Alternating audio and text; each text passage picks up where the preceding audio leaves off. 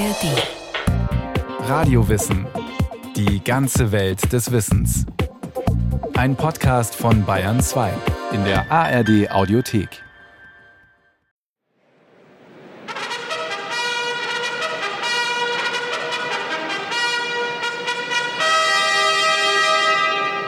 Praise silence for Professor Milton Friedman, 1976 laureate in economics, a prize instituted by the Bank of Sweden and dedicated to the memory of Alfred Nobel.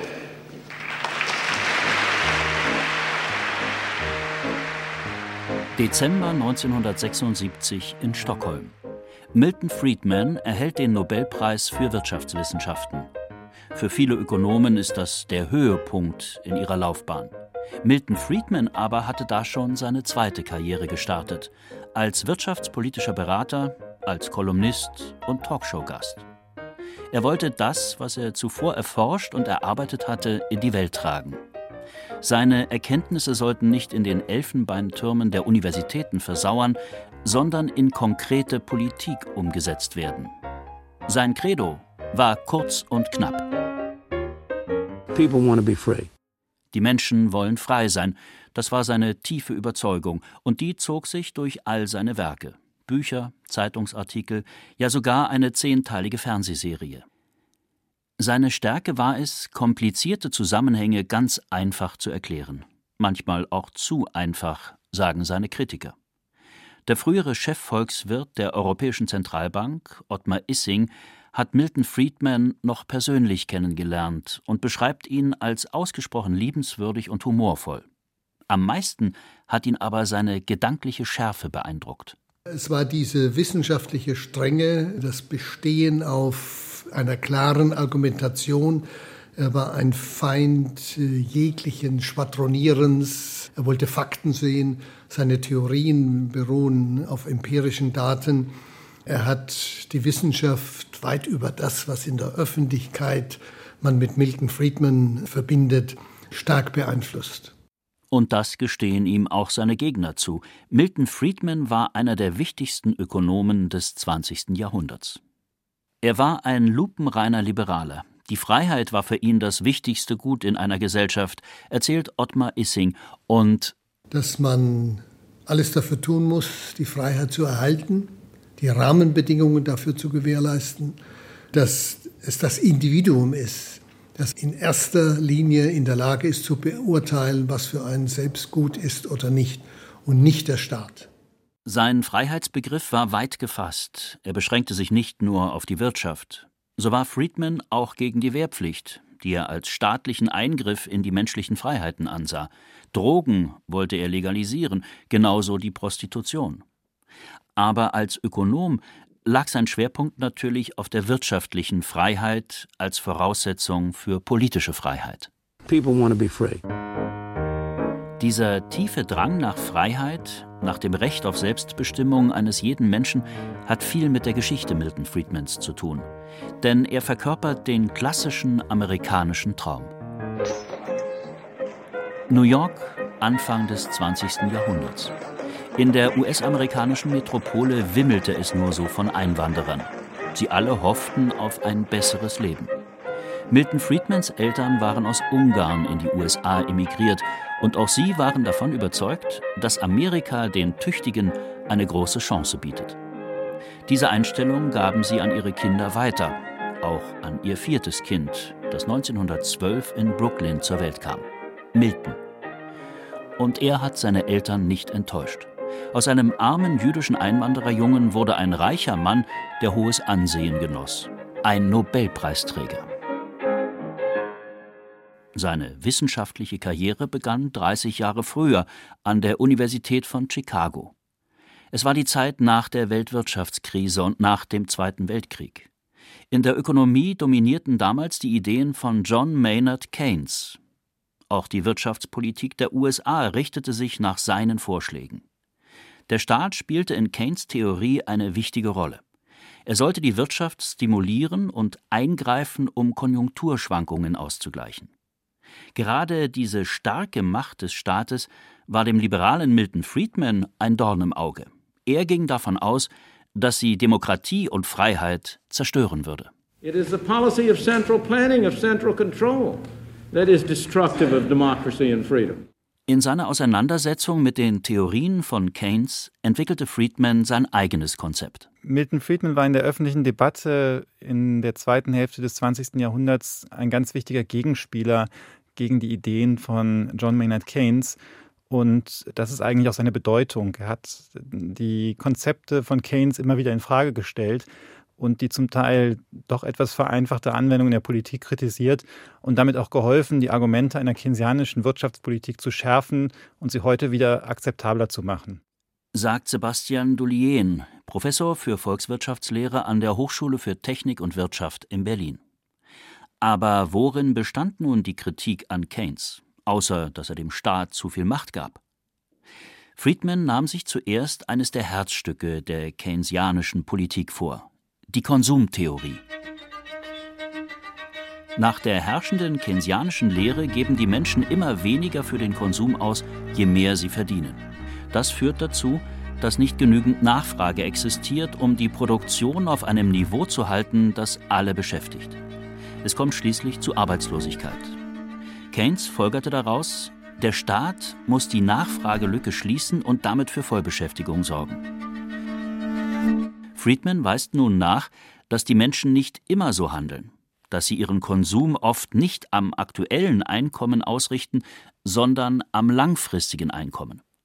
Diese permanente Einkommenshypothese hat gravierende Konsequenzen für die Politik, meint der frühere EZB-Chef Volkswirt Ottmar Issing. Denn das führt zum Beispiel zu der Überlegung, dass wenn man in den USA Steuerschecks verteilt, und hofft, dann bricht ein Konsumboom aus. Wenn die Leute wissen, das ist vorübergehend, dann sparen sie das Geld. Ja. Friedmans Fazit daraus? Staatliche Ausgaben bringen nichts für die Vollbeschäftigung. Sie treiben nur die Ausgaben hoch und deshalb soll sich der Staat möglichst heraushalten. Für diese Theorie bekam er 1976 den Nobelpreis und nicht für sein eigentliches Hauptwerk, den Monetarismus. Die Geldgeschichte der USA von 1867 bis 1960. Acht Jahre lang hat Friedman zusammen mit seiner Kollegin Anna Swartz daran gearbeitet.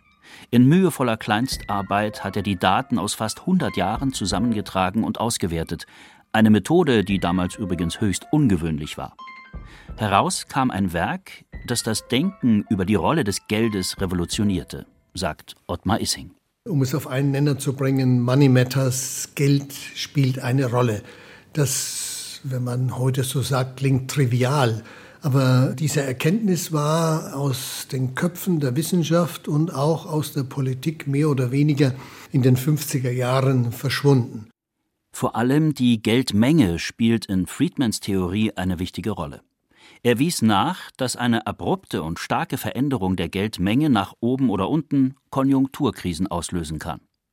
Wirtschaftshistoriker Albrecht Ritschel von der London School of Economics. Seine große Idee war dann zu sagen, wir müssen die Geldpolitik so gestalten, dass die Geldmenge in einer bestimmten Definition möglichst gleichmäßig wächst und von Schwankungen durch irgendeine schlechte Geldpolitik befreit wird. Und wenn wir das tun, dann können wir die Konjunkturschwankungen gering halten. Und nicht nur die Konjunkturschwankungen. Eine zu stark steigende Geldmenge treibt nach Ansicht Friedmans auch die Preise nach oben, ist also die Ursache für Inflation, und zwar immer, wie er meint.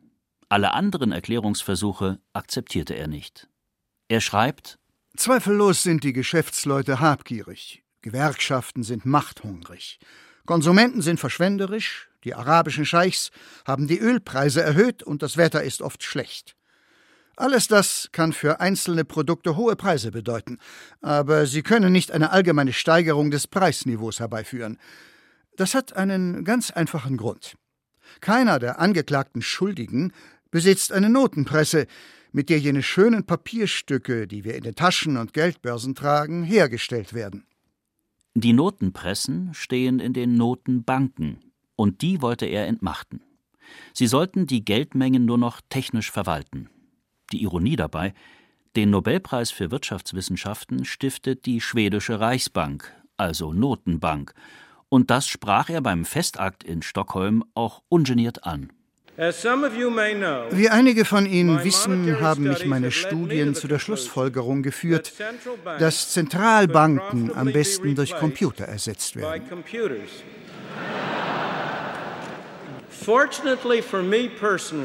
Für mich und ein paar andere Ökonomen hatte das glücklicherweise nie praktische Auswirkungen. Notenbanken gibt es noch immer und sie sind derzeit so wichtig wie nie vor allem um die auch von Friedman sehr gefürchtete Inflation in Schach zu halten.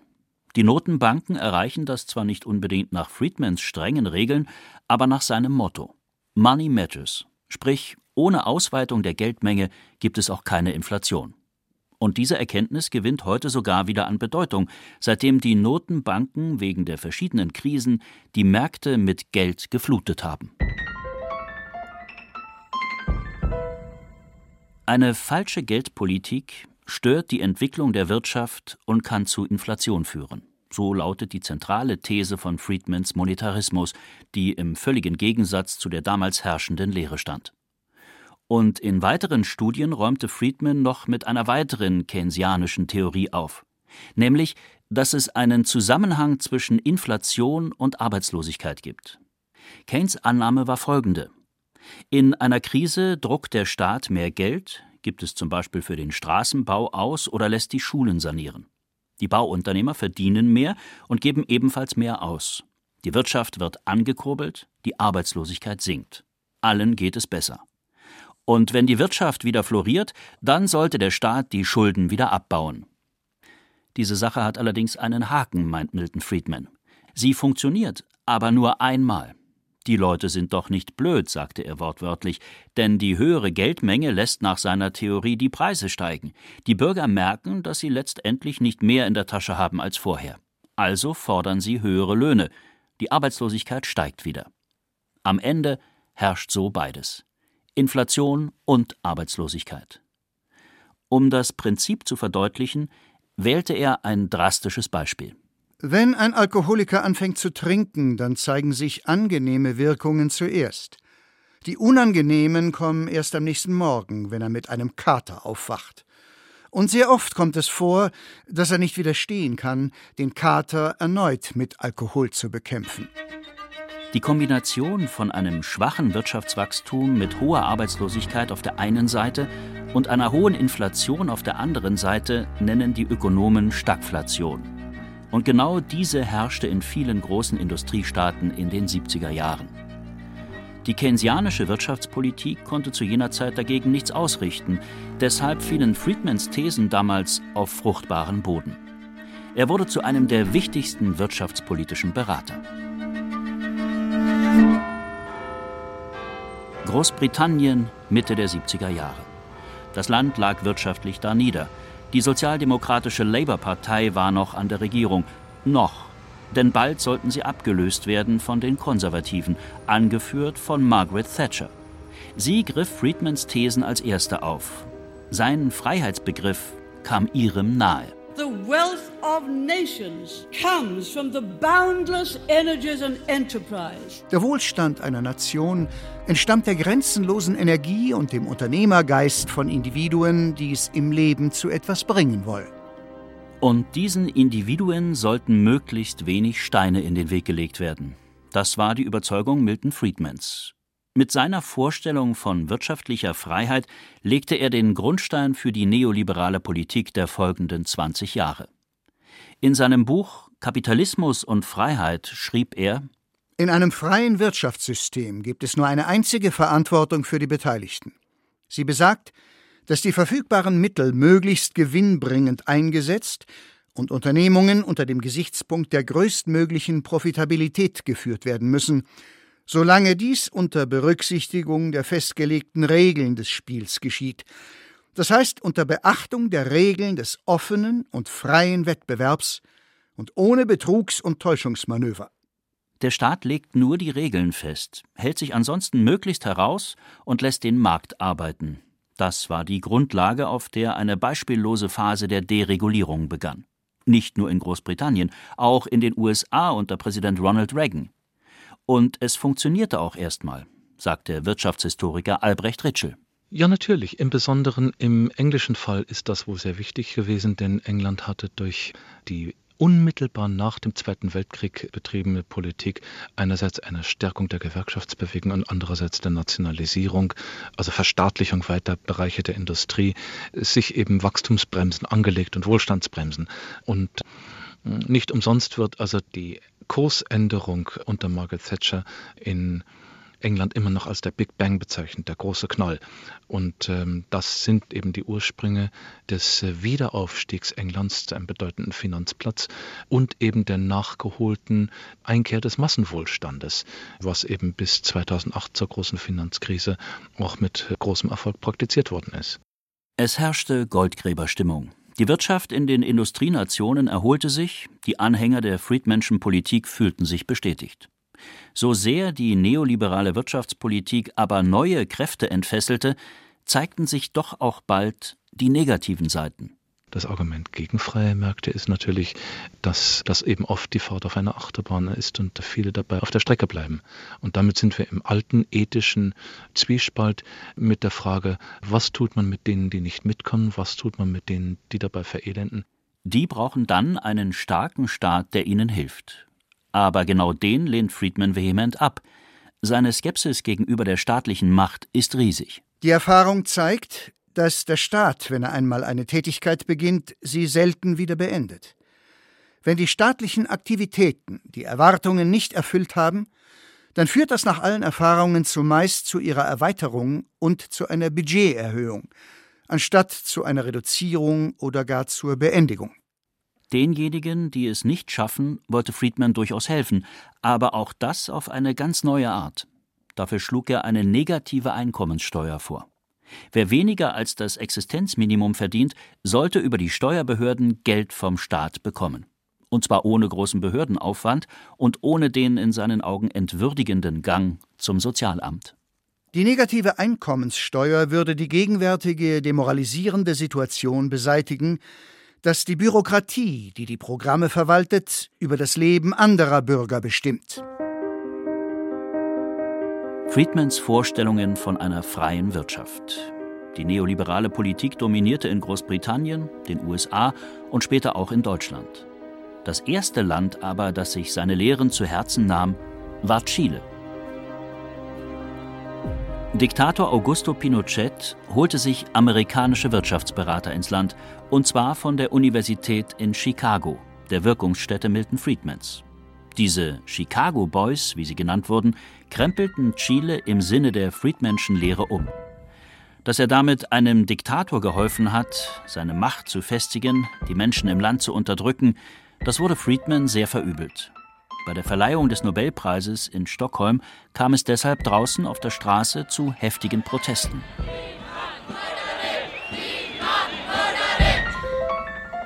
Drinnen beim Festakt wehrte sich der Professor aus Chicago. I am not now, I never have been, either an economic advisor to the Chilean government or an expert on Chile. Ich bin nicht und war nie ein Berater der chilenischen Regierung oder ein Experte für Chile. Doch dieser Vorwurf klebte wie Pech an ihm. Sein angebliches Engagement in Chile wurde dem Ökonomen immer und immer wieder vorgeworfen. Die Politik der freien Märkte und der Deregulierung, die Schwächung des Staates, bis um die Jahrtausendwende schien das ein sehr erfolgreiches Modell zu sein. Doch spätestens mit der Finanzkrise ab 2007 verstärkten sich die Zweifel, ob der wirtschaftliche Erfolg nicht viel zu teuer erkauft wurde. Das Vertrauen auf die Weisheit der Märkte und eine stark angebotsorientierte Politik waren eine wesentliche Ursache der Krise. Davon ist der Wirtschaftswissenschaftler Sebastian Dullien überzeugt. Andererseits muss man eben Milton Friedman zugutehalten, er war kein Politiker, er hat es nicht umgesetzt, sondern er war ein bisschen ja, der Hofnarr in der Wissenschaft, der eben die Schwächen der herrschenden Lehre aufzeigte. Und das ist für einen Erkenntnisfortschritt extrem wichtig. Manche Probleme sind auch deshalb entstanden, weil die Politiker Friedmans Vorstellung nur inkonsequent umgesetzt haben. Und das kann das ganze System irgendwann ad absurdum führen, meint Ottmar Issing. Zur Freiheit, zu einem Markt gehört ja auch, die Haftung, dass jemand äh, für das, was er tut, auch verantwortlich ist. Und im wirtschaftlichen Bereich heißt das nichts anderes, als dass der freie Markt Individuen einlädt, Risiken einzugehen, etwas zu unternehmen und dass man den Ertrag von Unternehmen, von Tätigkeiten äh, behalten darf. Natürlich nach Steuern, das gehört auch dazu. Steuerhinterziehung ist nicht Freiheit, das ist Rechtsbruch, muss bestraft werden. Aber dass man auch haftet für Verluste bis hin zum Bankrott. Und das ist im Bereich der Finanzmärkte vergessen worden, dass die Steuerzahler herangezogen werden und herangezogen wurden, um Fehler großer Finanzinstitute zu korrigieren. Das hat nichts mit Freiheit zu tun, das ist ein Versagen des Systems, ein Verstoß gegen Prinzipien freier Märkte. Wenn die Regeln nicht richtig umgesetzt werden, können die freien Märkte nicht funktionieren, sagen die Anhänger einer neoliberalen Wirtschaftspolitik. Konkrete Vorschläge für solche Regeln fehlen aber meist in deren Theorien, auch bei Friedman. Gegner halten es daher für eine faule Ausrede, wenn man die Ursachen von ökonomischen Fehlentwicklungen nicht der neoliberalen Politik selbst anlastet, sondern ihrer angeblich falschen Anwendung. Vor dem Hintergrund der verschiedenen Krisen zerplatzten Spekulationsblasen, Staatsbankrotten und Bankenpleiten nimmt derzeit die Kritik am Neoliberalismus enorm zu. Der Staat ist wieder gefragt. Das Spiel beginnt also von vorn.